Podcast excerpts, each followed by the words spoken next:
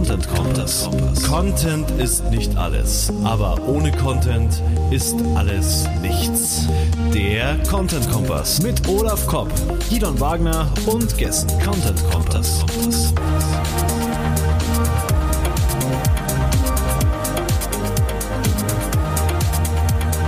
Content Kompass. Beim Content Kompass sprechen wir heute mit dem Dr. Pascal Volz von Fischer Appelt über die Customer Journey. Hallo Pascal. Hallo, grüß dich. Grüß dich. Hallo Pascal. Hi. So, wir haben jetzt mit Olaf und Pascal heute zwei Customer Journey Experten hier in der Sendung. Und äh, wir müssten eigentlich dieses Thema jetzt erschöpfend behandeln haben dafür aber nur eine Stunde und von daher werden wir wahrscheinlich wieder nur die, die wichtigsten Fragen klären. Aber deswegen hört er uns ja auch, weil wir das Thema spannend besprechen. Und das hoffe ich, kriegen wir heute äh, hin. Das, mir scheint es wie ein Riesenthema zu sein. Customer Journey. Da spielt noch viel rein. Und wir haben heute verhältnismäßig wenig Fragen. Schauen wir mal, was wir aus dem Pascal rauskitzeln, Olaf. Ist ja unsere erste reine Interviewsendung heute, oder? Wie, die erste, wie meinst, wie meinst du das? Wir sind äh, ohne Links davor. Achso, ohne Links davor, ja? Wir sind die erste ja, reine also keine Links. Können wir, können wir an der Stelle nochmal erwähnen, dass wir ein neues Format geschaffen haben mit Content äh, Kompass Kompakt, wo äh, und ich uns austauschen und das wechselt sich halt zweiwöchentlich ab mit unserer Interview Edition und äh, Pascal ist quasi unser erster Gast 2020 in der Interview Edition. Voll cool. Und ja, wir haben mir jetzt, die Ehre, danke. ja, wir haben jetzt jeden Mittwoch haben wir Content Kompass Ausgabe. Das ist auch noch neu. Also ihr könnt euch darauf verlassen. Mittwoch, spätestens Mittwochabend geht die neue Sendung online. Also jeden zweiten Mittwoch im Monat. Okay, ich, du, ich lass dich mal los auf den Pascal, Olaf. Was? äh, Was? Pascal, also als erstes, es gibt ja, es gibt ja verschiedenste, äh, ich finde ja diesen Begriff Customer Journey nicht optimal. Users Journey finde ich fast schon ein bisschen besser. Da ich mich aber so ein bisschen drauf eingeschossen habe, auf, das, auf diese Bezeichnung Customer Journey, ähm, da gibt's ja diverseste Modelle irgendwie. User Decision Journey, User Journey, Customer Journey, Sales Funnel könnte man da vielleicht auch noch mit reinnehmen. Äh, AIDA-Modell, da, da, da kursieren ja eine Menge äh, Modelle, die sich so schlaue Köpfe überlegt haben. Wir haben so unser eigenes, in aber aufgesagt, so ein eigenes Modell, ein siebenstufiges Modell irgendwie entwickelt von der Pre-Awareness bis zur äh, Loyalty-Phase. Was nutzt ihr bei Fischer und Fischer Appelt, wenn ihr mit der Customer Journey arbeitet? Was für ein Modell? Ja, das passen wir im Prinzip jedes Mal auf die Kunden an. Wir haben ja ganz, ganz unterschiedliche Kunden, E-Commerce-Kunden, da reden wir auch ganz klassisch von der, von der Customer Journey. Wir haben aber auch viele B2B-Kunden beispielsweise, wo du gar nicht äh, digital irgendwas kaufen kannst oder, oder Informationsportale einfach nur. Wir, wir arbeiten auf Ministerien und so weiter. Da kann man im Prinzip gar nicht von der Customer Journey reden. Wir reden dann von der User Journey, auch wenn die ähnlich sind. Und wir bauen die eigentlich dann aber wieder relativ ähnlich auf. Wir haben so einen klassischen Funnel, oben eher Awareness-Themen und unten dann äh, Conversion-Themen, was auch immer die Conversion, wie gesagt, ist, ein Kauf, ein Lead oder einfach ich konsumiere viele Medieninhalte. Und dazwischen halt die Interest- und, und Awareness-Phase. Und ähm, diesen Funnel haben, den nutzen wir eigentlich immer. Und wir haben noch eine Post-Conversion-Phase noch hinten dran gehängt, wo es dann halt um Upsell, Cross-Sell geht und als, als allerletzte Stufe ähm, die, die Retention-Rate, also dass die Leute ihre, wenn es ein Abo-Modell beispielsweise ist, das auch entsprechend verlängern. Sieht dann aus wie so ein klassischer Trichter, der aber unten dann wieder breiter wird. Wie eine Sanduhr im Prinzip. Und den, das ist die Basis, den, den nutzen wir immer und den passen wir halt an. Manchmal haben wir halt oben vier Phasen, manchmal haben wir drei Phasen. Vier sind halt oft relativ komplex, deswegen staune ich gerade, dass ihr mit sieben Phasen arbeitet, ähm, weil das wird ja dann sehr, sehr granular. Äh, richtig, aber wir haben, also ich habe das, ich habe die, wir, also kann kurz unsere sieben Phasen vielleicht die Leute, wir beginnen mit einer Pre-Awareness, dann die Awareness, dann die Consideration, dann die Preference, dann die Purchase, dann die After Sales und dann die Loyalty. Äh, das okay, sind die sieben ja. Phasen. Die Pre-Awareness, das war uns halt wichtig, die habe ich so ich habe mich mit einer befreundeten äh, Geschäftsführerin von einer Kreativ- und Werbeagentur in Hannover mal zusammengesetzt und hab, hab sie so, hab sie so mit der Customer Journey mal konfrontiert und habe sie gefragt, äh, was fehlt dir denn? Was, was? Ich habe immer so mit der, mit, habe sie mit so fünf, sechs Phasen konfrontiert und sagte sie so, was fehlt euch denn da so oder was würde dir denn da noch fehlen? Und sie arbeitet natürlich als Werbe- und Kreativagentur, wo es ganz stark darum geht, äh, TV-Spots, äh, Werbespots, überhaupt eigentlich erstmal so eine Awareness überhaupt erstmal zu erzeugen, beziehungsweise Leute überhaupt erstmal in die Awareness zu ziehen. Da meinte sie, es gibt ja auch Mensch, ganz viele Menschen, die sind noch gar nicht aware, sondern die sind ganz entspannt und haben gar keine Nöte und gar keine richtigen Bedürfnisse, zumindest keine Bedürfnisse, die in unsere Richtung irgendwie zeigen. Und dass da noch eine Pre-Awareness-Phase eigentlich vorkommen muss, so davor, vor der Awareness-Phase. Und äh, ich finde es halt interessant, dass ihr auch ein Funnel benutzt, weil normalerweise viele Customer Journey Modelle sind ja gar nicht im Funnel aufgebaut, außer AIDA und so schon, aber äh, diese, Ver äh, diese Verheiratung von eigentlich einer Customer Journey, die eher teilweise als Kreislauf dargestellt wird, teilweise als äh, chaotisches Etwas dargestellt wird, das mit dem Funnel zu verheiraten. Also das machen wir halt auch so, obwohl es natürlich oft nicht so linear ist, ne, in der Praxis, ne? Wo, ja, wollen wir den kurz, bevor wir da weitergehen, bevor wir jetzt jemanden hier verlieren, den Unterschied zwischen dem Funnel und der Customer Journey nochmal oder der User Journey nochmal klären? Weil, also, ich komme da ein bisschen durcheinander noch. Ein Funnel ist ja was, wo ich sag, äh, irgendwie, ich, ich habe hier jeden Tag melden sich zehn Leads an bei meiner E-Mail-Liste und dann mache ich einen Funnel äh, hm. mit verschiedenen Der Funnel Stufen, beginnt schon, der Funnel, der Funnel beginnt schon vor dem Lead. Ja, dann, also, dann also, lass uns doch mal kurz den Unterschied, weil, weil die Customer Journey, das Tolle an diesem Modell, finde ich, ist, dass es eben die Geschichte des Nutzers einbezieht, bevor er Kontakt mit mir das erste Mal hat. Vielleicht. Würde ich gern, gern an Pavel Pascal, ja, oder? Pa, pa, ja, gerne. genau. Ja, ich erkläre einfach, wie wir es machen, dann wird es auch, glaube ich, relativ klar. Also, zunächst mal äh, haben wir ja dann doch fast den, denselben Funnel. Ähm, ich sag 4 plus 2, du sagst 7 und ich sag halt ich habe halt die Pre-Awareness-Phase nicht mit drin. Das finde ich sehr interessant, den Ansatz. Ähm, aber lass uns da gleich nochmal im Detail drüber reden. Wir, wir, wir haben es bewusst einfach so als ein Funnel, weil wir auch wirklich das genauso sehen. Also wir, wir sprechen in der ersten Phase, in der Awareness, wirklich sehr, sehr, sehr viele Menschen an, alle, für die es irgendwie relevant sein könnte. Also das ist ein Riesenpool, das das sind jede Menge Leute und wir wollen die mit unserem Content ich sage mal konfrontieren, ich brauche ein besseres Wort dafür, ein positives Wort, ja. weil die, die, sollen einfach, ja, die sollen damit konfrontiert werden. Die sollen, die sollen ja. den Content äh, rezipieren und, und konsumieren. Das ist jetzt der, das ist jetzt, das nennst du Funnel, also das ist ja der Trichter, äh, da kommen die Leute rein und das ist dann sozusagen der Einstieg in eure, in euer Modell, äh, wo die Kundenreise für euch beginnt, oder wie? Genau, genau. Ah, ja. So, und wenn die Leute sich damit ähm, ausreichend engaged haben, keine Ahnung, viel gelesen haben oder viel gesehen haben und sowas, das, das messen wir ja alles mit, ist ja alles, alles messbar, ist ja das Coole, dann sprechen wir dieselben Menschen erneut an, ja, mit tiefer gehenden Informationen. Ja, dann kommen wir in diese Interest-Phase und sagen, okay, jetzt weißt du, dass das ganze Thema, jetzt hast, bist du dir dessen aware. Und mhm. jetzt vertiefen wir das Ganze mal mit dir. Und in diese Phase versuchen wir wirklich nur noch Leute reinzubekommen, die den ersten Content bereits konsumiert haben. Also gar keine neuen Leute hier mit dazu zu holen. Die Leute sollen erstmal von, von, die sollen von, nur von oben reinkommen. Deswegen mhm. haben wir das so als, als, als eine Funnel-Lösung aufgebaut, wo wir die Leute halt immer tiefer reinziehen. Und wenn die sich dann immer noch mit dem Content auseinandersetzen und wirklich sagen, okay, ich lese schon wieder was, ich gucke mir schon wieder ein Video von deinem Produkt, von deiner Dienstleistung an, dann können wir die noch tiefer in diesen Funnel reinziehen und, und ihm dann irgendwann gute Gründe geben, warum er auch tatsächlich konvertieren sollte und kaufen sollte oder ein Abo abschließen sollte. Okay. Und, und da wiederum sprechen wir nur die an, die davor waren. Deswegen haben wir so, so ein Funnel-Modell einfach genommen wo wir die wirklich wie so ein Trichter die Leute durchziehen.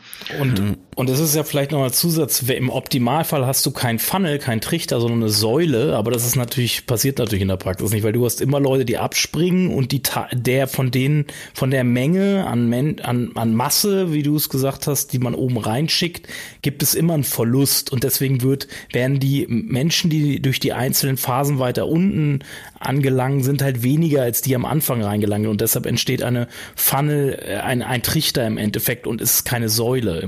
Schön wäre es natürlich, wenn es eine Säule wäre, dass du die, ja. die Leute vom ersten Kontakt bis zum Purchase, bis zur Loyalty halt beibehältst, aber das entspricht ja nicht der Realität. Genau, also das wäre uh. die ideale Welt und je, je besser dein Targeting oben ist, desto mehr säulenartig wird das Ganze, aber ja, also in der, in der echten Welt ähm, Okay, also der ganz erste ganz breite Trichter ist, kann sein, dass Leute auf meinen Blogartikel gehen und äh, in, in die Kommentare was schreiben.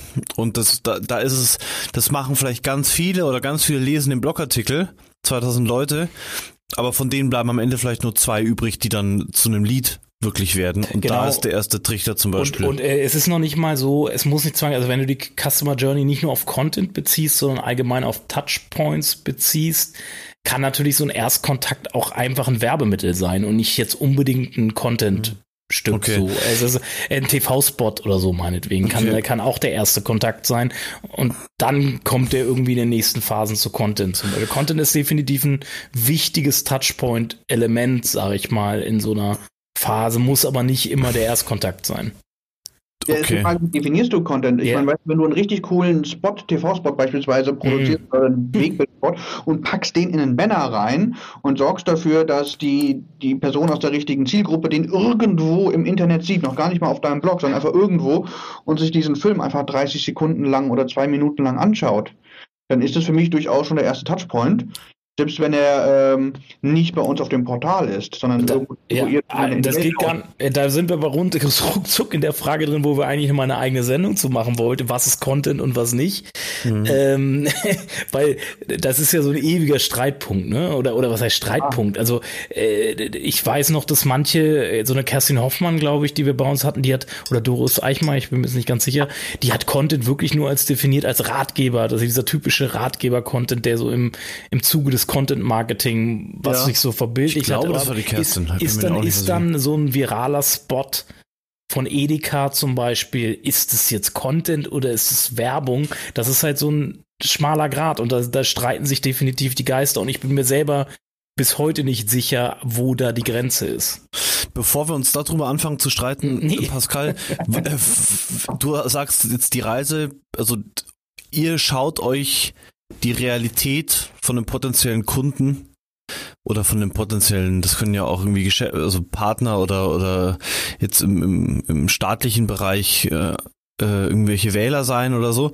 Äh, ihr schaut euch die, die, die Reise beginnt ab diesem Funnel, wo ihr irgendwas macht und da kommt jemand zum ersten Mal mit, mit euch in Berührung ich dachte eigentlich, dass die Reise noch viel früher ansetzen kann. Und da hätte mich interessiert, wie früh setzt man denn an, wenn man mit der Customer Journey arbeitet? Weil eigentlich kann es doch auch sein, äh, dass die irgendwo im Studentenalter schon anfängt, dass Leute zum ersten Mal im Studentenalter mit, mit meiner mit meiner Firma in Kontakt kommen, mich schon kennen aus dem Studium zum Beispiel und dann erst 30, 20 Jahre später äh, weißt du, also so dachte ich mir das Modell jetzt eigentlich, aber ihr seid da viel pragmatischer, so habe ich das jetzt rausgehört und ihr fangt irgendwie in so einem Zeithorizont von ein, zwei, drei Jahren an oder wie? Je nach Produkt, also ich, ich sag mal so, für uns ist es, ist alles, jede Form der Interaktion zwischen, zwischen einem Brand, einem Produkt und dem, dem Kunden kannst du ja im, entlang dieses, dieses Customer Funnels tatsächlich definieren. Das ist ja nicht so, dass du sagst, so, du mhm. hast einen Touchpoint und dann kommst du in den Funnel rein. So zumindest also meine Sicht. Und da kann man sicherlich auch noch drüber diskutieren und streiten und vier Leute haben sechs Meinungen.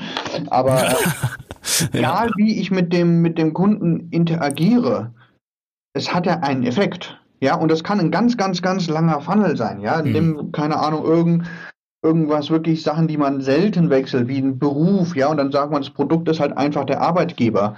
Ja, und das kann durchaus im Studium schon durch, durch Gastbeiträge und so weiter schon getriggert werden, dass dann einer 40 Jahre später dann tatsächlich für einen arbeitet oder das Produkt kauft oder so weiter. Ja. Es kann, aber wenn es um, um, um Kaugummi geht, ist der Funnel halt irgendwie 10 Sekunden lang. Ja, mhm. also gibt ja nicht ja. Definition ja. von, von, keine Ahnung, wie einem Cookie Lifetime Value, die, die, die standardisiert ist so lange ist der Funnel und oder die Customer Journey und dann ist die Customer Journey beendet und dann beginnt ein neuer. Also das ist ja in jedem Produkt sehr okay. anders. Es ist auch, es ja. ist auch, ich nehme mal, ähm, also bei B2B-Industriegütern ist die Customer Journey von Natur aus deutlich länger als bei einem B2C-Endkonsumentenprodukt wie eine Limonade meinetwegen. Mhm, also ja. da bei einer Limonade mache ich mir nicht fünf Stunden Gedanken, ob ich diese Limonade kaufe oder nicht und brauche nicht noch mehr Touchpoints oder in, Informationen, um die mich ja. dann dazu bringen und so. überzeugen, wie bei einem wie, wie, bei, wie bei einer Industrieanlage, die mich fünf Millionen kostet. Olaf irgendwie. hat Durst, steht vor der Litfaßsäule mit der Cola-Werbung, läuft im Kiosk. Das ist die Customer Journey. Genau. Das ist ganz toll. Ja, und aber selbst innerhalb vom Produkt, guck mal, ich habe ja jahrelang im Tourismus gearbeitet. Da hast du jetzt sowas wie, ich brauche ein Hotel äh, morgen in Köln, weil ich auf Dienstreise hingehe. Ja, da gehst du auf HS und äh, buchst dir halt dein Hotel oder du gehst direkt zum Motel One, weil du sagst, da bin ich halt immer. Und ähm, das ist relativ kurz, aber wenn du dann eine Privatreise machen willst und willst irgendwie Strand haben oder irgendwas Tolles, dann wird's, äh, dann wird die Customer Journey viel, viel länger. Dann hast du ein paar hundert Touchpoints plötzlich, mhm. wie am Ende immer noch dasselbe Produkt. Also ich sag mal, äh, auch, auch du kannst es nicht teilweise vorausahnen. Also ich sag mal, ich habe, äh, wir haben auf, ich habe auf der SM Deutschland Seite aufgrund des Contents habe ich, wir, ich frage ja äh, schon seit über einem Jahr per Hotjar ab, wer seid ihr eigentlich denn meine Seite? Was macht ihr eigentlich gerade? Unglücklicherweise oder vielleicht glücklicherweise äh, 70 Prozent der Besucher dieser, dieser Seite sind Studenten, Auszubildende etc. Mhm. Am Anfang habe ich mich geärgert, weil ich denke, sind ja überhaupt nicht meine, ist ja gar nicht meine potenzielle Zielgruppe. Aber mhm. ich denke mir so, ey, warte mal, die sitzen ja vielleicht irgendwann in Verantwortlichen, in ein paar Jahren in Verantwortlichen Online-Marketing. Und kennen äh, SEO in Deutschland, äh, ja. Und kennen dann Aufgesang oder in Deutschland, je nachdem, wie du sagst. Und, Olaf, und, ja, äh, ja. und, und ha, da hast du schon den ersten Punkt gesetzt. Oder sie sind, sind potenzielle äh, Mitarbeiter von dir. Mhm. Die irgendwann, das ist ja beides möglich. Du kannst ja aus diesem ersten Touchpoint, den du vielleicht mit so einem Glossarbeitrag zum Thema Online-Marketing landest, kann sich daraus entweder ein potenzieller Kunde entwickeln oder ein potenzieller Mitarbeiter.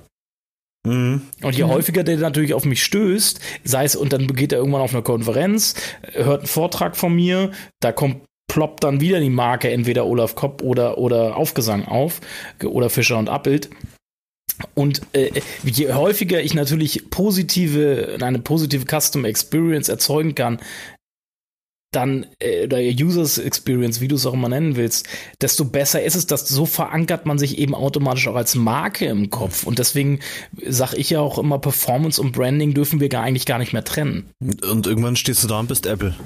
Weil du, weil du einfach lang genug gewartet ja, hast. und weil du, weil du, weil du, ja, natürlich Apple hat, Apple hat natürlich ganz viel über die Produktexperience gemacht, ne? Also die Kundenerfahrung mit dem Produkt. Das ist ja. natürlich, war natürlich bei Apple sehr ausschlaggebend. Die haben natürlich auch Milliarden Kredit äh, aufgenommen.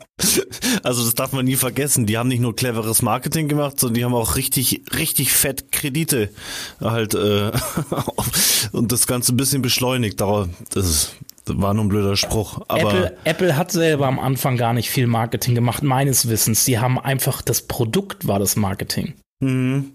Und ja. das ist ein großer Unterschied. Das hat Amazon übrigens ähnlich gemacht. Das, das Angebot war das, also die, die, das, das Portal war das Marketing. Mhm. Äh, die großen Brands sind nach meiner Meinung ganz stark über die User Experience mit dem Produkt stark oder mit dem Angebot äh, gewachsen und, und bekannt geworden. Ja, das ist. Ja, ich meine, du, du kannst, du kannst ein Brand nicht aufbauen nur durch Marketing und, und mit einem scheiß Produkt. Also das mhm, würde ja. funktionieren. Also dann hast du vielleicht viele Erstkäufer, die das mal ausprobieren und nie wiederkommen. Also um einen guten Brand aufzubauen, muss das Produkt einfach auch fantastisch sein. Und dann brauchst du noch mal mehr, mal weniger gutes Marketing, je nachdem wie innovativ und wie, wie unique dein Produkt ist. Hm. Jetzt hm. driften wir gerade ein bisschen ab ins, ins äh, Branding, aber es hängt irgendwie mit der Customer Journey auf jeden Fall auch zusammen, weil du kannst es nicht trennen voneinander. Ah. Weil wir, Nein, du kannst dich auch trennen, da hast du recht. Deswegen liebe ich ja diese Modelle, mhm. diese, diese Customer, Customer Journey Modelle, wo du, du hast am Anfang das Branding. Ohne das wird es nicht funktionieren. In der Regel. Und das brauchst du, um die Leute reinzuziehen. Gar nicht nur am Anfang. Also jeder positive Touchpoint ist Branding. Egal in welcher Phase. Nach meiner Meinung.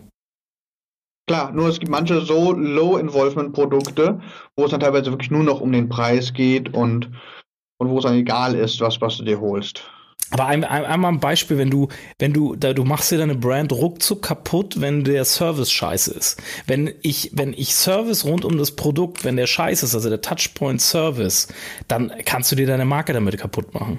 Ja, Und ja, das ist, das ist halt ein Touchpoint in einer, eigentlich in einer ziemlich tiefen äh, Funnel-Phase. Und deswegen, also ich bin der Meinung, dass eigentlich eine Brand baut sich über die gesamte Customer Journey auch auf. Also weder, deshalb ist ja halt so wichtig, dass man, dass man bei jedem Touchpoint die Kundenerfahrung oder Customer Experience als, als Buzzword äh, möglichst hoch hält, weil, weil jedes Mal das Risiko besteht, sich sonst sein das, was man am Brand aufgebaut hat, wieder kaputt macht. Ja, und das ist, glaube ich, am Anfang von einem Unternehmen sau wichtig. Also ich, wir verdienen an unseren Kunden bei der Textanalyse zum Teil irgendwie sechs Euro pro Lizenz, aber ich telefoniere mit denen eine Stunde, wenn sie ein Problem haben, weil ich weiß, wenn wir jetzt ein cooles Unternehmen sind und die Leute uns anfangen zu lieben oder uns weiterhin lieben, dann wird das was, ja. Ja. Absolut. Genau, also es ist in beide Richtungen. Also ich, ich, ich kenne ein, ein, sehr bekanntes, großes Portal, die extremst viel Werbung machen und, und ich war ganz, ganz unten im Funnel drin und habe dann eine, ein Problem gehabt, habe angerufen und das hat zu so vielen Problemen dann geführt und, und, und zu falschen Vertragsabschlüssen, dass ich einfach rausgegangen bin und gesagt habe, da kaufe ich nie wieder. Und genau das Gegenteil ist halt Amazon, weißt du, sind nicht immer die günstigsten, aber du weißt, wenn du ein Problem hast, drückst auf den Knopf, dann rufen die dich an innerhalb von 10 Sekunden und sie lösen dein Problem in ja. Ohne Diskussion. Also die, die, die gehen ja nicht in eine Diskussion mit, oh, hast du es jetzt aber dann doch vielleicht selbst mhm. falsch gemacht oder irgend sowas, sondern die sagen, ja, okay, schick zurück, kriegst dein Geld zurück oder ja. kriegst es nochmal zugeschickt und die diskutieren nicht mit dir und, und du weißt, das ist so entspannt und gerade wenn es dann irgendwie ein Produkt ist, das dann teurer wird oder sowas, dann gehst du lieber dann dorthin, zahlst sogar noch einen Premium-Aufschlag dafür, weil du weißt, du wirst an die Hand genommen. Ja. Das, ist, das, ist, geniales Marketing und das ist, das ist so elementar und begleitet die gesamte Customer Journey mit im Branding-Bereich, im Sales-Bereich, im Post-Sales-Bereich. Damit kannst du richtig alles, alles kaputt machen und alles richtig gut machen. Und natürlich mhm. leiden natürlich dann irgendwer muss meistens darunter leiden. Die, und Amazon ist halt so kundenorientiert, so auf diese Customer Experience, dass die möglichst hoch ist, dass natürlich dann teilweise die, die, die, die Vendoren und, und äh, Verkäufer halt leiden darunter, ne? Bei mhm. Amazon. Das ist halt ja, so die andere Kehrseite. Aber da, da mit, mitzumachen, also du kannst ja auch mhm. ohne Amazon verkaufen, ja. Wie gesagt, ich komme aus, aus der, ich habe jahrelang bei HRS gearbeitet. Ähm, die Hotels haben auch äh, unter uns gelitten, haben sie gesagt, aber sie waren ja nicht verpflichtet mit uns das zu machen, ja. Mhm, ja. Also du kannst nicht nur die Rosinen ja. haben. Ja, ja. und wenn du dich entschließt, auf einem, auf einem Portal dein Produkt zu verkaufen, was einen extremst hohen Anspruch hat an, an Customer äh, Service und Customer Experience, ja. dann kannst du entweder nach diesen Spielregeln von diesem Portal spielen oder du kannst anderes Spiel spielen. Aber das musst du halt überlegen. Du kannst nicht das Spiel mitspielen, aber nach eigenen Spielregeln. Ja. Olaf, ich glaube, das war die Doris Eichmeier, oder? Die, die mal bei Amazon ganz früh gearbeitet hat. War das die Doris? Oh, nee, das war, glaube ich, irgendwer anders. Oder irgendwer hat uns das doch in der Sendung ja, erzählt, ja, ja, wo jemand so gemeint hat, so auf dem Portal hat die irgendwas ausprobiert und da hat er irgendwie so gemeint, wo ist der Benefit für den User? Irgendwie so, das fand ich eine total beeindruckende Story. Ja, wie, ist halt, also, also Amazon ist halt so maximal kundenzentriert und, und äh, Customer Experience orientiert. Das ist deren Erfolgsrezept auf jeden Fall. Mhm. Ähm, zunächst, ich würde jetzt gerne mal wissen, vielleicht im Anschluss kann ich vielleicht, vielleicht macht es ja auch ähnlich. Äh, wie geht ihr mit euren Kunden vor, um so Touchpoints entlang der Customer Journey überhaupt erstmal zu identifizieren und zu entwickeln?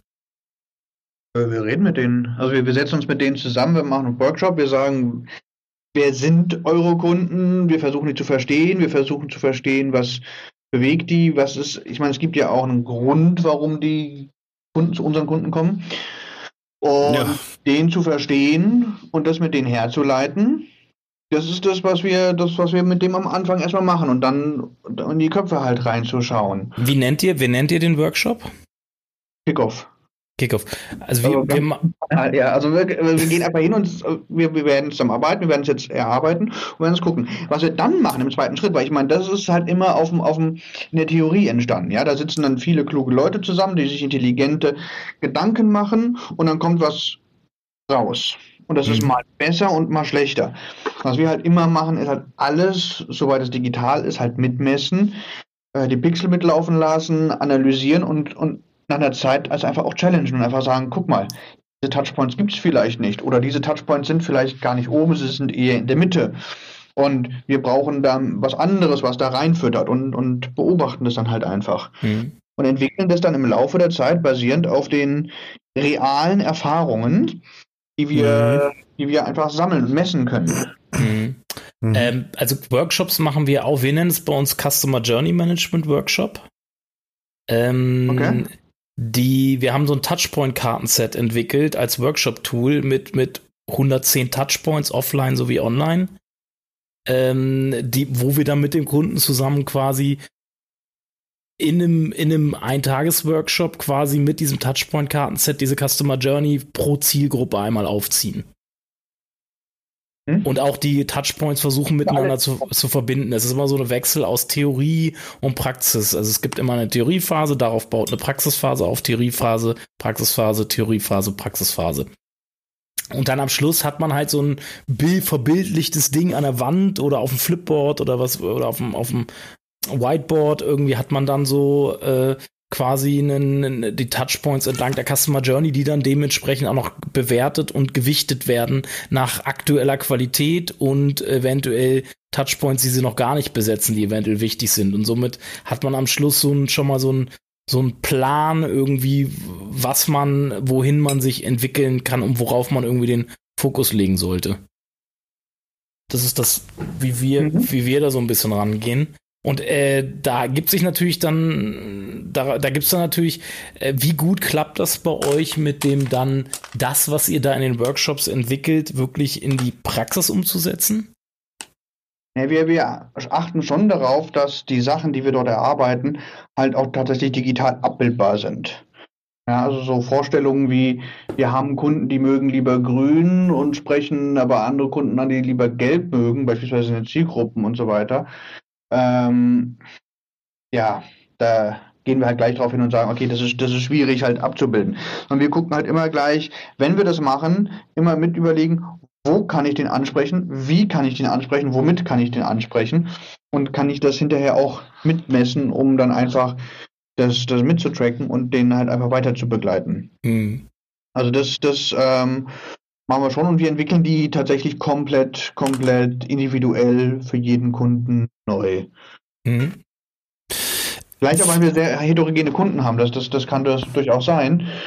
Ähm, wie, wie ist denn das? Ihr macht, du hast äh, eingangs gesagt, wir machen 360 Grad für unsere Kunden. Du sitzt ja auch gerade in eurem äh, Videoaufnahmestudio, wo irgendwie mhm. Audio- und Videoaufnahmen gemacht werden. Seid ihr die Lead-Agentur für euren Kunden oder seid ihr nur ein Agenturlein, äh, das da dranhängt und entwickelt mit denen jetzt diesen Customer Journey ähm, äh, Prozess nur fürs Content Marketing? Äh, ist es das erste oder ist, oder ist es nur, nur ein Anhängsel, mal böse äh, gesagt? Es gibt, es gibt alle, es gibt alle Firmen. Okay. Also ja, wir, wir, sind, wir sind ja riesengroß, wir sind ja fast 800 Leute inzwischen und bieten mhm. mit diesen 800 Leuten wirklich einmal alles ab, was du in der Kommunikation machen kannst und haben uns dann halt gegliedert in neun Spezialagenturen, die zusammengehören. Und die heißen dann halt, keine Ahnung, Fischer Appelt Play, weil die halt Filme produzieren und wir sind halt Fischer Appelt Performance, weil wir halt digitales Marketing, Performance basiert. Okay, also ihr seid schon auch die Lead-Agentur, die wirklich dann den, den, mit dem Kunden sowas komplett neu entwickelt und danach richtet sich dem seine gesamte Marketingstrategie. Genau, das ist das, das, ja. das, ist das Ziel, ähm, dass wir im Prinzip vom, vom ersten Schritt angehen. Es gibt natürlich auch Modelle, wo die sagen, wir haben eine Lead-Agentur und äh, liebe Fischer Appels, bitte äh, liefert uns äh, entsprechende Leser, Zuschauer. Ähm, wir haben die Lead-Agentur, die hat diese Strategie sich hier entwickelt und die machen die, die bauen den Content und hier schiebt den Traffic drauf. Ja, sowas ja, okay. auch. Okay. Ähm, dann machen wir ja. das mit der anderen Agentur zusammen Manchmal wird es uns auch vorgegeben, das äh, macht dann nicht mehr ganz so viel Spaß. Ja, Aber das ja. Coole ist natürlich, wenn du wirklich äh, hingehst als Lead-Agentur und das vom Reißbrett aus halt skizzierst und halt auch über alle Gattungen halt überlegst, eben diese Frage, was ist Content? Okay, was packen wir auf die Webseite drauf? Was packen wir die App drauf? Machen wir einen Film? Machen wir Podcasts? Ähm, was sind denn diese ganzen Touchpoints, die wir machen? Was sind diese ganzen Contents, die wir produzieren? Und wie bauen wir daraus eine logische Kette, die dein Ziel am Ende hat, die dorthin mhm. führt. Ja. Ähm, Wie definiert ihr mit Olaf, warst du mit deiner vorherigen Frage fertig? Ich war fertig. Ich wollte da ja. ähm, eventuell noch anmerken, dass wir halt ja. äh, dieses Customer Journey Thema ist halt bei uns ähm, wir haben, sind ja 2012 mit einer PR-Agentur und einer Online-Marketing-Agentur zusammengegangen und wir mit dem Ziel, interdisziplinär ganzheitlich Kunden betreuen zu können. Und uns hat jahrelang so ein bisschen so ein, so ein zentrales Framework oder zentrale Ankerpunkt gefehlt, um das wirklich zusammenzubringen, alles, alle Gewerke und Kanäle, die wir da äh, anbieten, so im Einzelnen.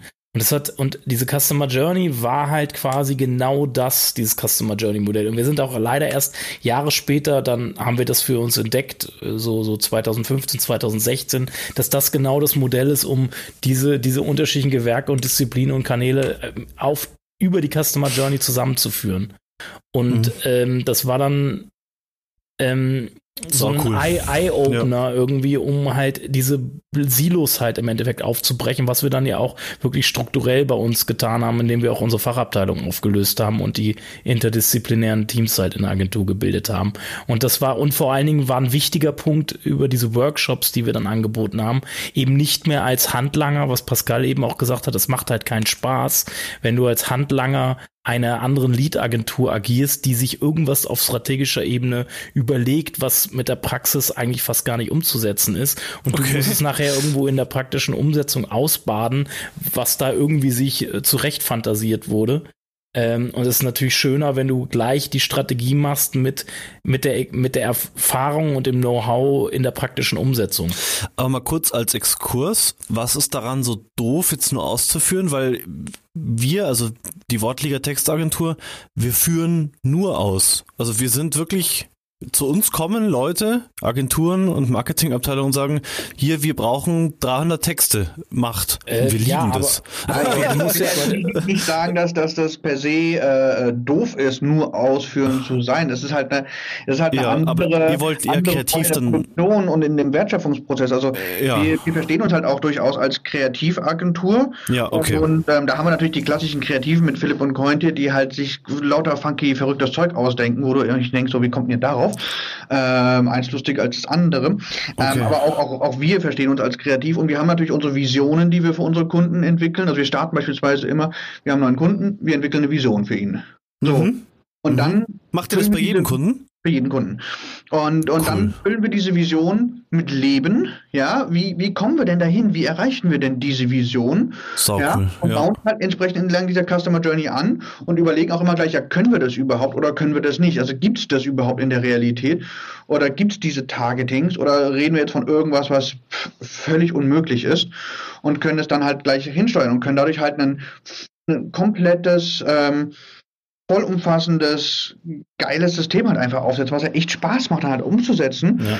Wo du einfach weißt, okay, du ziehst den Kunden, also den Endkunden wirklich entlang deiner Geschichte mit hin und begleitest den einfach und kannst das eben kombinieren mit Film, mit, mit Audio, mit Text, mit, mit Apps und über alle Kanäle halt hinweg. Und das, das, das macht halt einfach unglaublich Freude. Ist natürlich also, unglaublich ja. aufwendig, weil du halt natürlich bis zu dem Moment, wo das Ganze einfach läuft und, und, und, und smooth ist und du einfach dann ähm, in die Optimierungsphase gehst, da, da geht halt wirklich einiges Zeit rein. Ist natürlich einfacher, wenn du sagst, okay, wir haben 300 Texte, wir schreiben die geilsten Texte der Welt, die sind, die sind mega termdurchoptimiert ja. und, und, und fast alles und, ähm, und, und die Rankings sind cool hinterher. Klar, ist auch geil. Ja, und da, da mhm. gehst du halt viel mehr wahrscheinlich auf, auf Masse und, und, und kannst dadurch halt coole Skaleneffekte einfach erzielen. Nee, es beginnt, es beginnt doch ja. schon damit. Du, du, du, du bist für SEO beauftragt. Sagen wir, du, du wirst, du kriegst vom Kunden gesagt, ich möchte gern ranken. Jetzt schaufelst du dem Kunden nach ein paar Jahren irgendwie so viel Traffic auf die Seite, aber dieser Traffic irgendwie wirkt sich das nicht groß auf den Umsatz aus. Ah. Das ist doch auch, das ist sowohl für uns als Agentur unbefriedigend als auch für Kunden, weil der Kunde denkt sich irgendwann, hä, jetzt hat mir das ganze SEO ja gar nichts gebracht. Jetzt hat, haben wir ganz viel Traffic auf der Seite, aber mehr Geld verdienen wir damit auch nicht oder nur unwesentlich. Ja, und, äh, und äh, im schlimmsten Fall zum Beispiel. Und es ist doch schön, dann mit dem Kunden wir, eine Agentur, eine gute Agentur will ja mit dem Kunden zusammen erfolgreich sein. Aber äh, Rankings bei Google zu erzeugen, ist ja nur ein Teilschritt dahin. Und wenn du nur diesen Teilschritt betreust und hinten sitzt irgendwer, der, äh, oder da sitzt gar keiner oder irgendwer, der nicht professionell arbeitet, der das dann nicht, diesen Teilschritt nicht verwerten kann, ist es doch blöd irgendwie. Ist doch schön, wenn du deinen, wenn ja. du Kunden ganzheitlich betreuen kannst und auch eine Strategie entwickelst, die Hand und Fuß hat und auch in der Praxis umzusetzen ja. ist, damit du mit dem Kunden gemeinsam Erfolg haben kannst. Das ist halt euer persönlicher Anspruch als Agenturmenschen, dass ihr sagt, wir wollen da was entwickeln von null auf und das funktioniert dann auch noch. Boah, wie cool. Oder? So, genau, so das richtig. ist das. Genau, das, ja, ist Fall, ja, das meine ich. Das soll ja. kein Werten sein, dass das besser als das andere ist, aber das ist sozusagen die, die persönliche Befriedigung einfach darin, wirklich Kampagnen von A bis Z durchzudefinieren, ja, von der Idee, von der Kreation, die Umsetzung, die Optimierung hinten dran ja. und hinterher einfach zu sehen, man hat eine, man hat eine Welt geschaffen. Ja, nee, ich finde das auch gar nicht wertend. Deswegen sitzt ihr ja. da ja in euren Läden, wo ihr seid und wir, David und ich, sagen halt, wir sind total glücklich, wenn, wenn die Kunden uns wie ihr eigenes Team behandeln und wir, wir, wir schicken denen irgendwie pro Tag eine, eine Liste mit zehn Texten und wir, das freut uns, so wenn das so flüssig funktioniert. So, deswegen ist halt jeder da, wo er hockt. Also ich finde, das ist gar ja. nicht wertend. Es ist auch, äh, es ist auch, es ist auch völlig un, das ist eine Entscheidung, die man irgendwann trifft. Und die Entscheidung jetzt sagt, Pascal, die sind 800 Leute groß. Wenn du natürlich wirklich alle Touchpoints, die möglich sind, entlang der Customer Journey bedienen willst, brauchst du auch eine gewisse Anzahl an Leuten. Also mhm. wir können zum Beispiel, wenn wir den Customer Journey Management äh, Workshop gemacht haben, wir können nur einen Teil der Touchpoints bedienen. Ne? Also ah, und deswegen macht halt, diese Größe von Fischer Appelt Sinn, weil ihr wirklich dann theoretisch im Fernsehen, im Blog. Ähm 800 Euro, 800 Leute ist natürlich schon ja. sehr groß, ob es nun 800 Leute sein müssen oder ob 100 Leute ausreichen. Das ist halt äh, Frage. Auf jeden Fall brauchst du, du brauchst verschiedene Gewerke und Kanäle, die du professionell mhm. aussteuern kannst und da brauchst du halt die Ressourcen für und irgendwann wächst, wenn du wirklich den Anspruch hast, ähm, die, die komplette Customer Journey mit allen Touchpoints auch in der Produktion abdecken zu können, dann brauchst du halt, dann kommst du mit, mit 20, äh, 25 Leuten halt nicht hin, dann brauchst du, ja. brauchst du halt äh, mhm. mehr, so. Ja. Genau, wir, sind halt, wir haben uns halt so aufgesetzt, dass wir halt, wie gesagt, diese neuen Spezialagenturen haben. Ja, meine Unit, wir kümmern uns nur um dieses wirklich das digitale Marketing. Wie kriegen wir Traffic drauf? Wie konvertieren wir den Traffic später?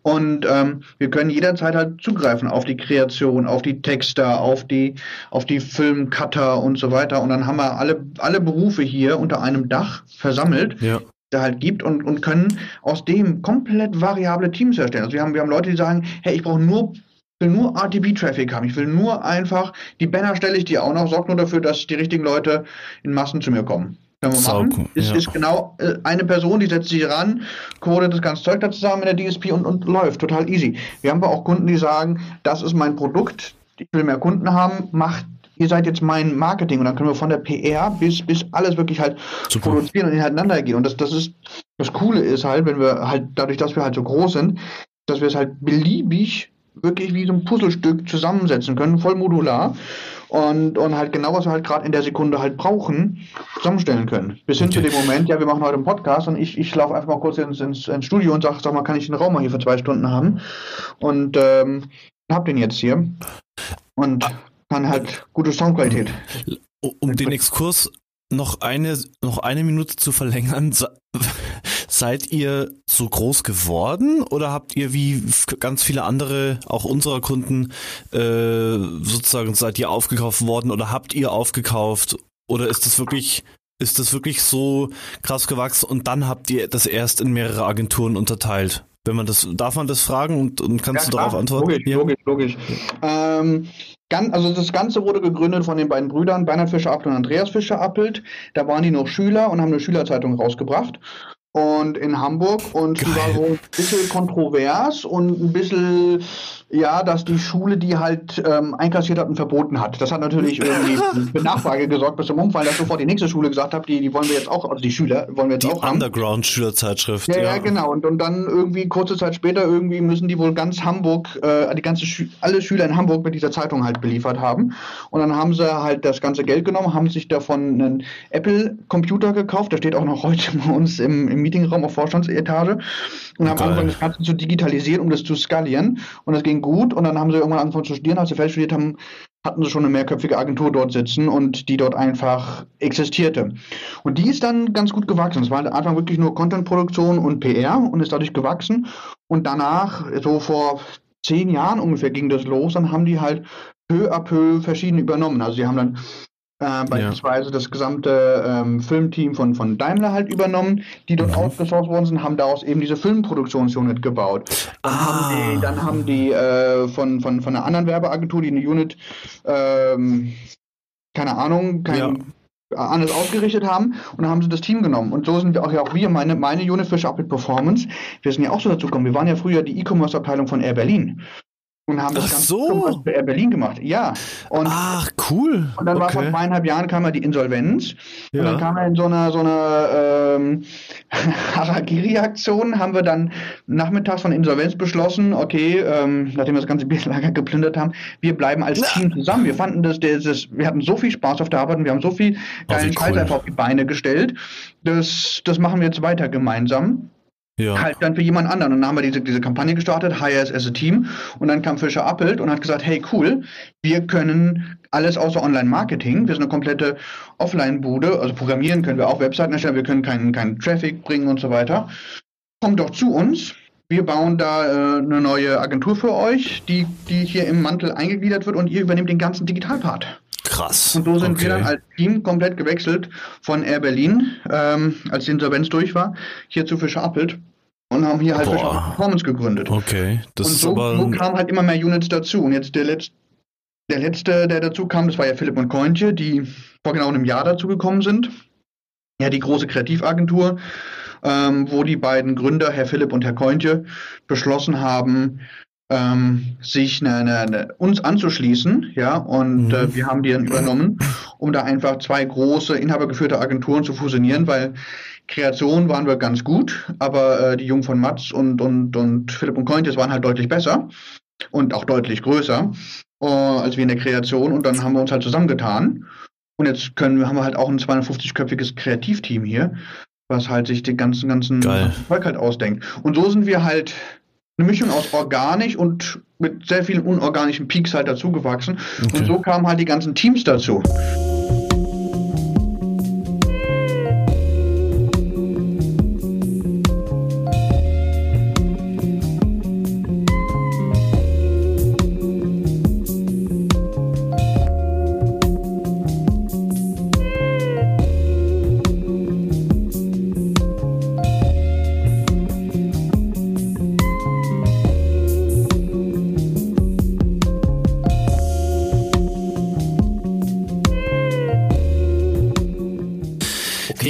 Jetzt von dieser kurz, Liebesgeschichte Sprung wieder zurückspannen mit Blick ich auf die Uhr. Sagen, wie, wie, wie sollen wir jetzt von der Liebesgeschichte von der Liebesgeschichte auf unser Thema zurückkommen?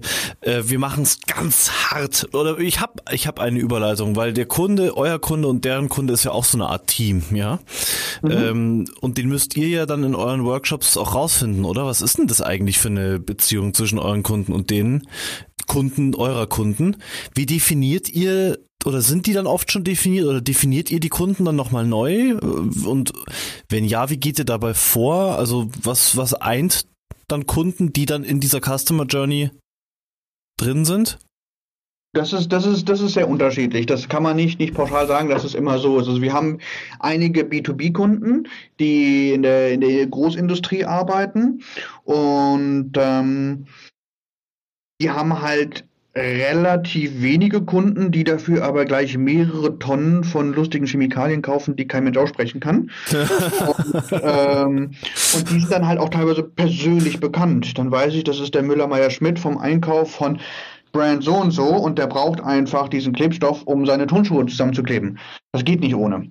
Ähm, das ist der eine Extremfall. Der andere Extremfall ist halt irgendwas, was halt wirklich sehr, sehr viele Leute halt ähm, hat, äh, am liebsten Endkonsumenten. Und dann hast du halt sehr viele, sehr, sehr viele Kunden. Und was wir da immer versuchen, ist äh, wirklich in die Daten einfach reinzuschauen. Wir sagen halt, okay, lass uns mal ähm, gucken.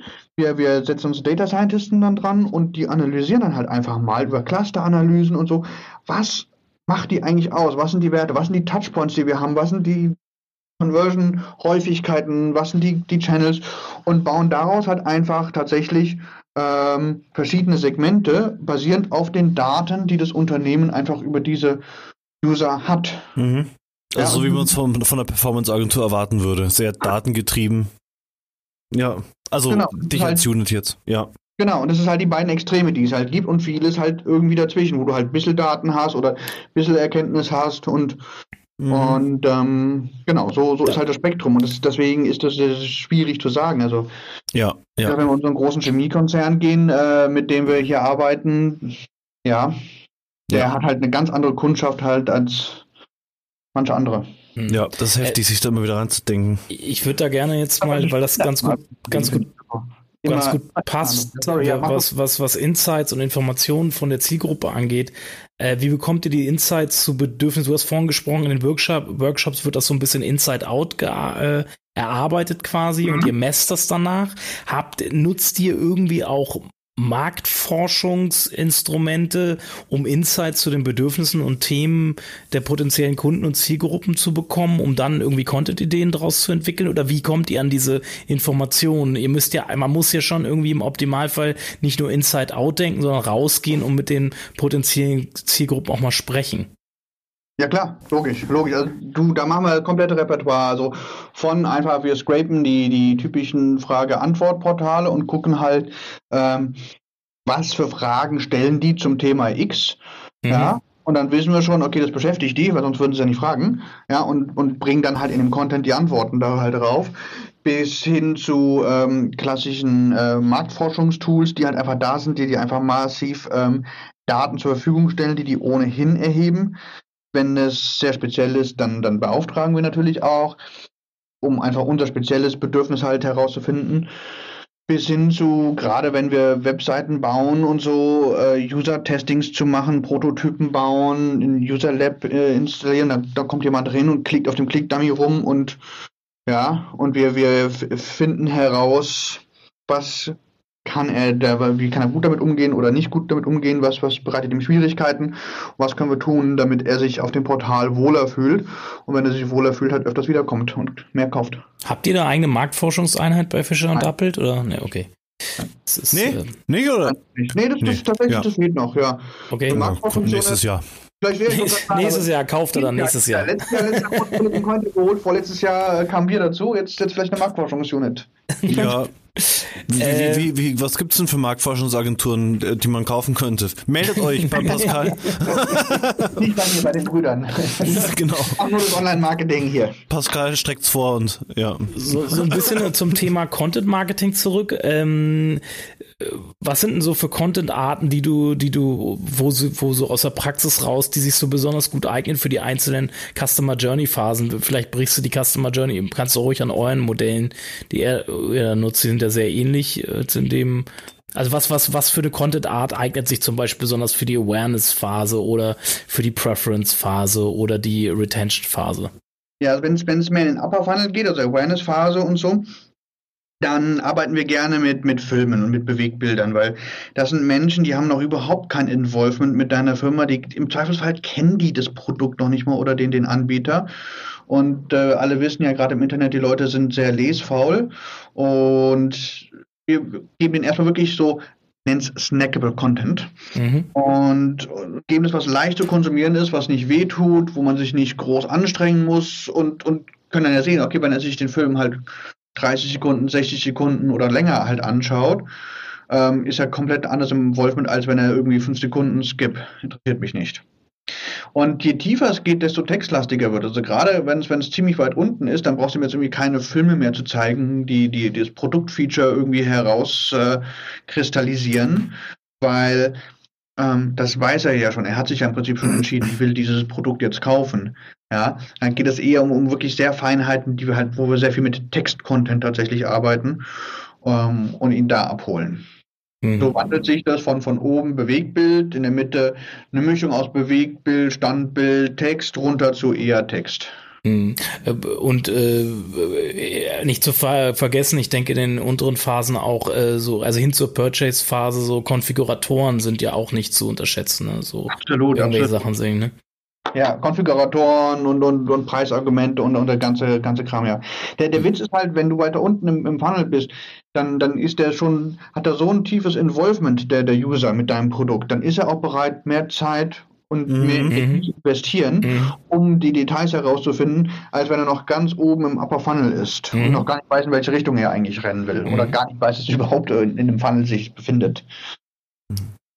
Ähm, die, wir haben immer, ich habe das vorhin schon so leicht angeklungen, wenn du so einen Work Kickoff-Workshop machst, äh, wir machen bei uns die Erfahrung, dass nachher in der Praxis dann die Umsetzung dieser, dieser tollen Customer Journeys, die wir da entwickelt haben, mit dem Kunden zusammen, dass dann, dann viel oder es häufig daran scheitert, dass es in den Unternehmen einer Struktur fehlt, die, die das überhaupt möglich macht, so eine ganzheitliche Betrachtung der Customer Journey in der Umsetzung überhaupt möglich macht, weil halt die Silos, äh, die strukturellen Silos bestehen und es nicht so richtige Schnittstellen gibt zwischen den Silos, damit die überhaupt miteinander sprechen, sich koordinieren können, um dann eine, eine, eine hohe Customer Experience entlang der Customer Journey zu garantieren. So wie, wie, wie sind eure Erfahrungen da und habt, geht ihr da auch so unternehmensberatungsmäßig da rein und, und wackel, rüttelt ihr an den Strukturen, um das dann auch möglich zu machen?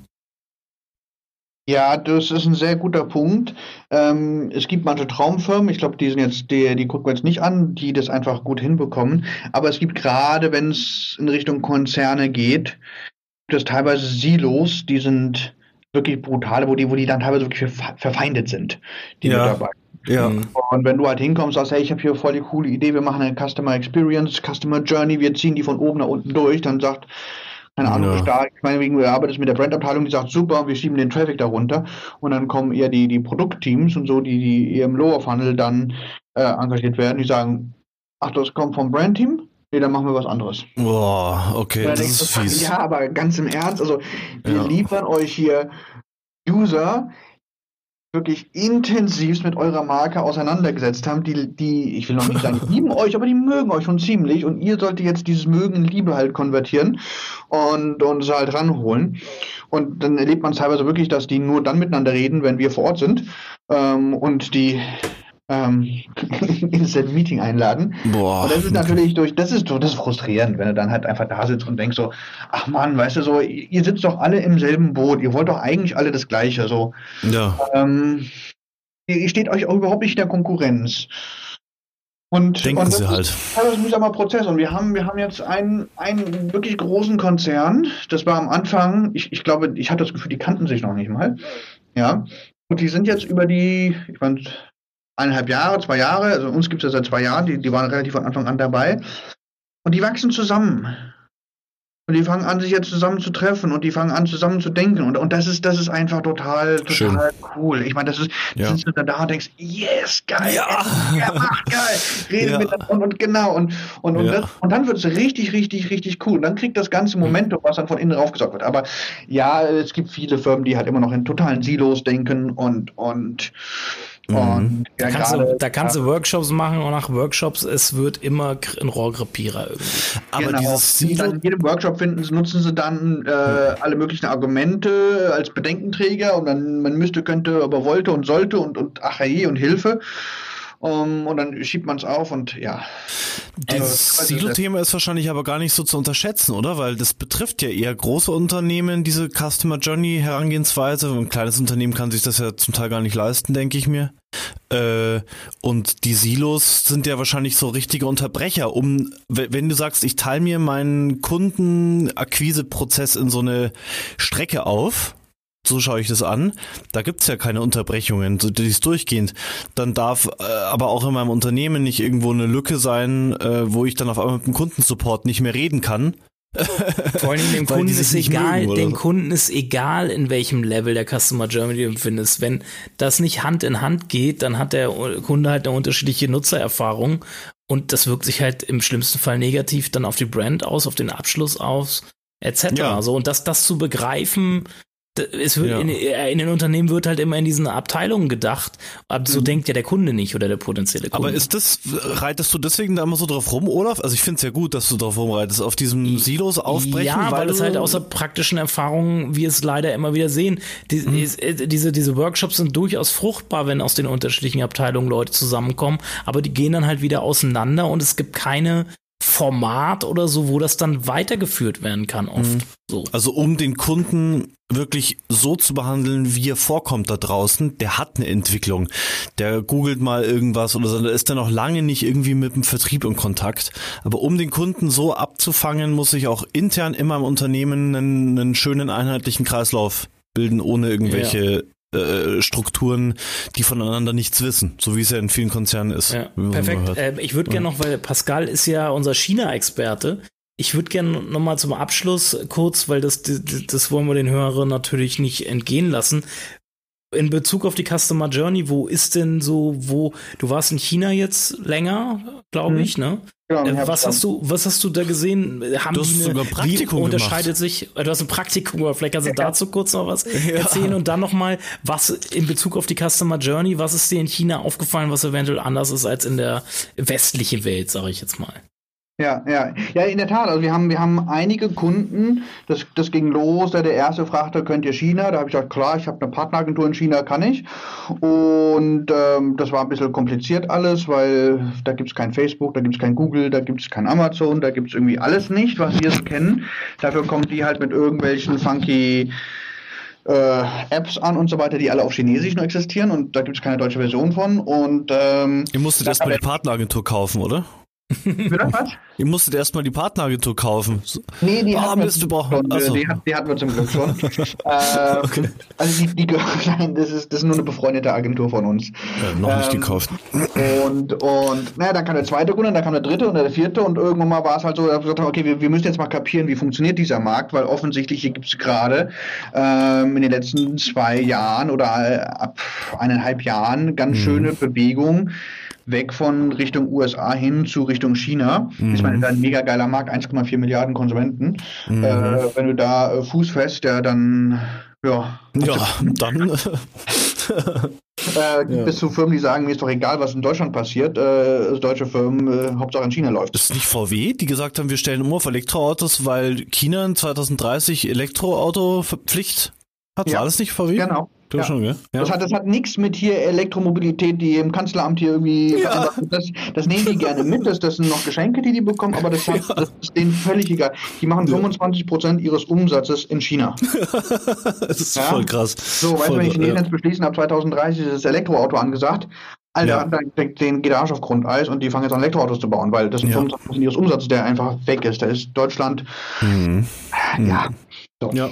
Ja, das ist sehr interessant. Ist, ist, genau. Ja. Und so kam halt irgendwann die Idee, wir müssen es irgendwie kapieren und irgendwie so aus Blogs lesen und mal so sich ein bisschen schlau machen. Irgendwie war auch nicht so richtig. Und dann habe ich mit der unserer befreundeten Agentur gesprochen und bin dann letzten Herbst für, für ein paar Wochen darüber gegangen und habe dort ein Praktikum gemacht äh, ganz lustig, ungefähr 20 Jahre nach meinem letzten Praktikum. Voll geil. Und, ähm, und habe dort einfach gelernt, wie funktioniert eigentlich China, wie funktioniert der, der Markt China, was gibt es da für Apps, wie, wie sind die anders, wie ticken die Chinesen, wie sind die da drauf und und um das Ganze einfach zu verstehen, um hier auch tatsächlich hier meinen Kunden äh, qualifizierter und direkter halt auch ähm, selbst die Erstberatung zu geben, bevor wir die ganzen Kampagnen mit unserem Partner dort umsetzen. Also der ist natürlich ähm, in der operativen extrem tief drin, das, daran wird sich auch nichts ändern. Aber ähm, Wie lange genau. warst du im Praktikum? In Drei China? Wochen war ich dort. Zwei Wochen. Drei ja, Wochen. Drei, Drei Wochen. Wochen. Okay. Genau. Und habe da von Peking aus gearbeitet und ja, war, wow. ganz, war ganz lustig, mal so drei Wochen Peking arbeiten und, und alles anders. Ja. Und was, ja. Ist, was ist genau bezogen auf die Customer Journey anders?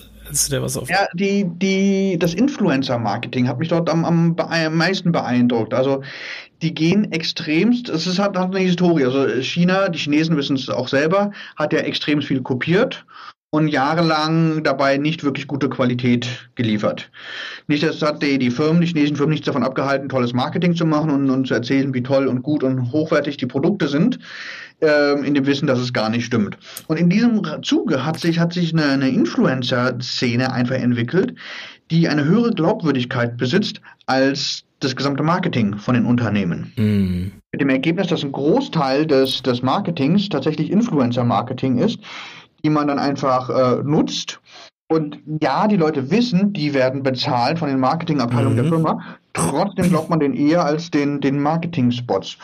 Und wow, ähm, Und das ist total interessant. Und dann hast du so, du hast dann so Momente, also was ich total abgefahren fand, ist, ist in, in Alibaba, da hast du ähm, in den Apps hast du Live-Shopping-Channels. So ein bisschen wie dieses, dieses mhm. ähm, äh, Tele, Tele-Shopping bei uns. Ja. Ähm, nur, dass es halt in der App läuft und dass das total cool ist. Also du hast da wirklich Tausende, Zehntausende von, von Live-Shoppings gleichzeitig und jedes von diesen Kanälen wird von, von 100.000 Leuten geschaut und die kommentieren und die liken und die interagieren mit den Leuten und hast du die dann, die dann Klamotten und die verkaufen alles. Klamotten, die, kommen, die, die ziehen irgendwas an und so, laufen rum, zeigen Reißverschluss, raufen runter, gehen kurz raus, kommen umgezogen wieder rein, bis hin zu Kartoffeln, Schmuck, Boah, ähm. Schminkzeug, also alles, was du dir vorstellen kannst. Und, und, die, und die, die Chinesen, die sind halt, ähm, die sind durch eine sehr, sehr spannende Phase gegangen. Ich meine, die kam von wirklich nichts, also wirklich ab, absurdeste Armut bis, ja. bis Hungernot, ähm, bis hin zu Turbokapitalismus Volkswirtschaft der, der ja. Welt, die sie inzwischen ja. sind. Ja. Und das Ganze in 30 Jahren. Ja, also die Generation, mit denen ich da in, in, in, der, in Peking zusammengearbeitet habe, die waren alle so 25 bis 40, würde ich sagen. Mhm. Ja, die wohnten in schönen Wohnungen, hatten Autos, ähm, coole Klamotten, sind durch die Welt gereist. Deren Eltern waren froh, dass sie überhaupt irgendwie äh, ähm, ja. genug hatten. Und die Großeltern, die, die haben gehungert. Mhm, ja, und, ja. und die sitzen heute alle nebeneinander dort. Und, und da da ist eine komplett andere Konsumwelt einfach entstanden, weil die kennen halt einfach nicht so wie, wie wir in Deutschland hier ganz extrem, wir tragen jeden Cent aufs Sparbuch, auch wenn es gar keine Zinsen gibt, aber Hauptsache auf dem Sparbuch, dann haben wir gewonnen. Ähm, das System kennen die gar nicht, weil die von ihren Eltern gar nicht sparen gelernt haben, weil die gar nichts zum Sparen hatten. Wahnsinn. Dadurch haben sie eine unglaublich konsumfreudige Welt, mhm. die halt mhm. permanent ähm, konsumiert. So, glaubst und dann, du, glaubst das, du kurz, glaub, mit diesen Influencern. Total glaubst, spannend.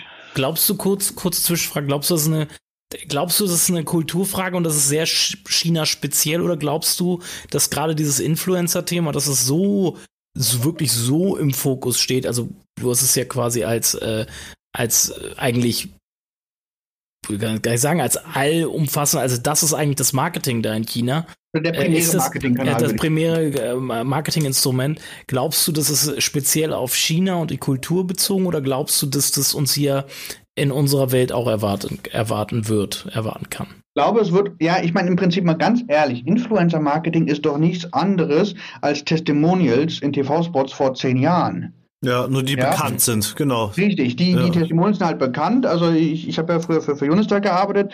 Wir hatten da hier Michael Ballack, der dann immer erzählt hat, äh, ich buche meine Reisen auf ab in den Urlaub. Alles super. So, nichts anderes sind doch die Influencer, nur dass die weniger bekannt sind und du dafür nicht einen hast, sondern 100 hast. Ja, und eigentlich ist es genau das Gleiche. Du hast jemanden neutralen, externen, der dein Produkt empfiehlt. Und je genauer du deine Zielgruppe fasst, desto mehr Influencer hast du, die halt in dieser einen scheiß Nische halt vielleicht 200.000 Abonnenten haben, aber dafür genau. sind die halt mega bekannt bei denen. Richtig. Und es geht sogar noch, noch kleiner runter auf, auf 10.000, 5.000 teilweise, nur gerade im, ja. im B2B-Bereich. Aber wenn die sagen, guck mal, dieses Produkt hier, ja, dann hast du am nächsten Tag fünf Käufer, die jeweils ja, im ja. B2B-Bereich und das ja, eine halbe Million bringen, ja. Ja, das ist dann, ja. das macht dann richtig geil. Und das ist ganz anders als Michael Ballack, den irgendwie jeder mag, weil es ist, ist ein netter Fußballer, schießt viele Tore, ist alles cool. Ähm, der sagt aber so was über Versicherung. Dazu hat aber auch keiner. Ja. Ja. Äh, super, super spannendes Thema, aber ist, glaube ich, fast schon wert, eine eigene Sendung davon zu machen. Ähm, ja. Deswegen würde ich jetzt an der ja. Stelle vielleicht äh, für Gidon um die Abmoderation bitten. Alles klar, dann machen wir noch eine extra Sendung. Aber dann machen wir noch irgendwann noch ja, mal eine extra Sendung. Pascal, zum Thema wie schaut's denn aus? Hast du Zeit? so, ich, ich hätte noch eine Stunde, wenn ihr wollt. Ich habe ja, den Raum hier. Ja, also von hier, klar, kriegen wir hin. Sendung voller Fachchinesisch und jetzt zum Schluss ging es noch, äh, ging es sogar noch um China als einen spannenden Zukunftsmarkt ist ja fast untertrieben, weil es ist schon mm, für viele ein Markt und vielleicht ist es ja für den einen oder anderen Zuhörer da jetzt hier auch ein spannender Hinweis. Orientiert euch mal ein bisschen in die Richtung China, vielleicht chinesische Unternehmen, die hier Fuß fassen wollen oder eure Kunden, die in China Fuß fassen wollen. Vielleicht gibt es da ja für den einen oder anderen Marketer hier draußen noch Wendet euch an, wendet euch deswegen an Fischer und Appelt, an äh, Pascal vielleicht. Ja, ich glaube, äh, Fischer und Appelt kann man. Da kann, das kann ich auch einfach so sagen, weil das ist in dem Moment keine Konkurrenz für uns, weil wir haben mit China nichts zu tun. Ähm, also alles, was China angeht, zu Fischer Appelt, alle anderen sonst zu Aufgesang. Bitte. Nee, Spaß. Spaß. Ich, das ist ja das Schöne. Es gibt genug Markt für uns Online-Marketing-Freaks. Und ähm, danke, dass ihr zugehört ja. habt und danke Pascal für deine Zeit, danke für die spannenden Einsichten. Ja, vielen Dank für die Einladung. Ich hatte echt Spaß, also war echt cool. Ja, Dankeschön. Ich glaube, äh, wir hatten alle Spaß. Sonst und noch unser Verweis auf Spotify, iTunes, Deezer folgt uns da, bewertet uns bei iTunes. Äh, wir äh, checkt auch mal in YouTube, bei YouTube. Geld. Bei YouTube, wir haben mal einen Test gestartet über den Aufgesang YouTube-Channel, dass wir da mal regelmäßig ähm, auch die Content Kompass Folgen bei YouTube mal veröffentlichen. Äh, mal gucken, da sieht man, sie kann ja jetzt schnell sehen, wie viel Nachfrage da bei YouTube überhaupt in, über, in, in so einem Podcast-Format ist. Wir werden vielleicht irgendwann mal einen eigenen Content Kompass-Channel da aufmachen, aber das ist jetzt erstmal Test, wie überhaupt das YouTube als Distributionsplattform für den Content Kompass funktioniert. YouTube, was war denn das nochmal? Das ist dieses Videoding, gell? äh, gibt es in China auch YouTube? Oder? Es, ist, es, gibt, es gibt ungefähr ein, ein, Dutzend Alternativen zu YouTube, aber YouTube ja. selbst existiert nicht. Alle Google-Dienste ja. sind dort einfach abgeschaltet. Ah ja, stimmt, ja, okay. Relativ easy. Ja, mal schauen, wie lange das noch abgeschaltet wird. Wobei, die kommen ja ganz gut klar, abgeschaltet, abgeschottet mit ihren eigenen Sachen, ne? Ja, die haben halt zehn andere YouTubes, die sie halt einfach nutzen. Ja. Auch dort halt für, für die ganzen, ganzen Nischenthemen. Ja. Und ja, ja, sie haben ihren eigenen Amazon, sie haben ihren eigenen Ebay, sie haben, sie haben alles ihr eigenes. Was mich noch kurz interessieren Spannend, würde, doch, doch zum Beispiel, für dich persönlich, hast du dich da unwohl gefühlt in China oder hast du dich da wohl gefühlt? Nein, ich habe mich wohl gefühlt. Also das ist, ich war schon schon ein paar Mal da als Tourist. Also äh, bevor ich auf die Idee gekommen bin, dass ich damals jemals arbeiten würde, war ich ohnehin schon da und fand das unglaublich faszinierend, weil es halt wirklich, es ist alles anders, alles alles anders. Keiner spricht Englisch auf der Straße und alle nur Chinesisch und also, aber ja. du hast sie nicht beobachtet gefühlt oder überwacht oder sonst was. Also, Überall ja, Kameras, hast, nicht wie hier. Du hast, du hast alle zehn Meter und es, und das ist auch kein Geheimnis, die sind wirklich groß sichtbar. Kameras mit Videoerkennung und nachts blitzen die dann, äh, weil sie dich fotografieren und, und monitoren jeden Schritt, den du machst. Kommt was? Alles. Die blitzen nachts? Aber, Boah, aber, diese, aber du hast es, das war, du hast dich trotzdem nicht unwohl dadurch gefühlt, oder? Nein. Okay. Nein. Weil, weil, weil es ist ja ähnlich wie mit Russland. In Russland, man kriegt über die hiesigen Medien halt auch immer ein Bild von Russland und von China vermittelt. Und ich finde es halt spannend, mit Leuten mal zu sprechen, die wirklich mal vor Ort waren und mm. nicht mhm. immer nur aus den Medien dieses, diese, diese ich nenne es mal Stimmungsmache irgendwie mitzukriegen. So. Ja, ja, klar. Stimmungsmache definitiv, ja. Ähm, ja, ja. Nicht.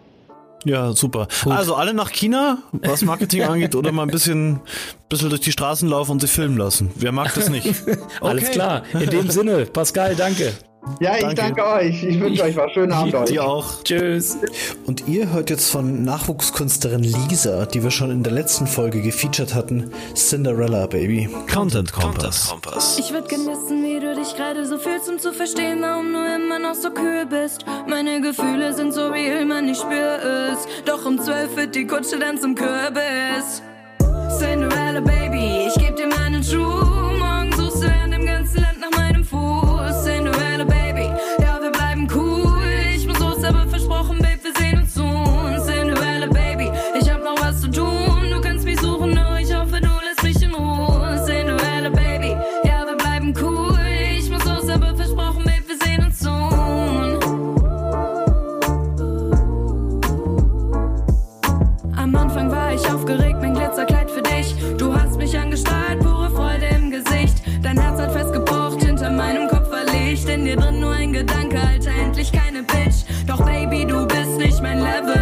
ich schnell gemerkt. Doch ich fühl mich wie der Devil,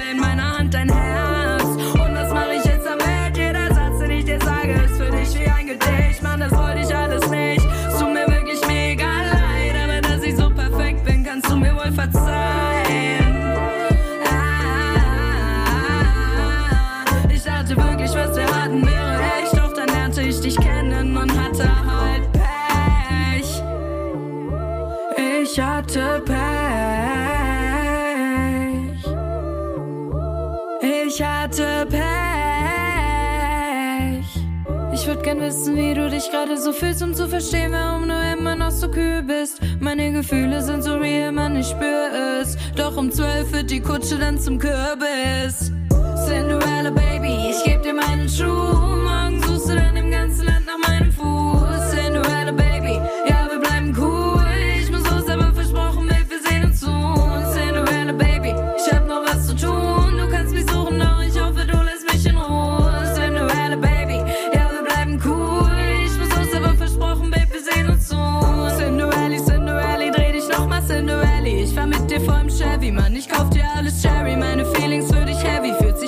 viel Konfetti, du bist heute meine Fairy. Komm und treff mich in der Alley, Cinderella, Cinderella. Zu dir oder zu mir, ich hab Spaß in meinem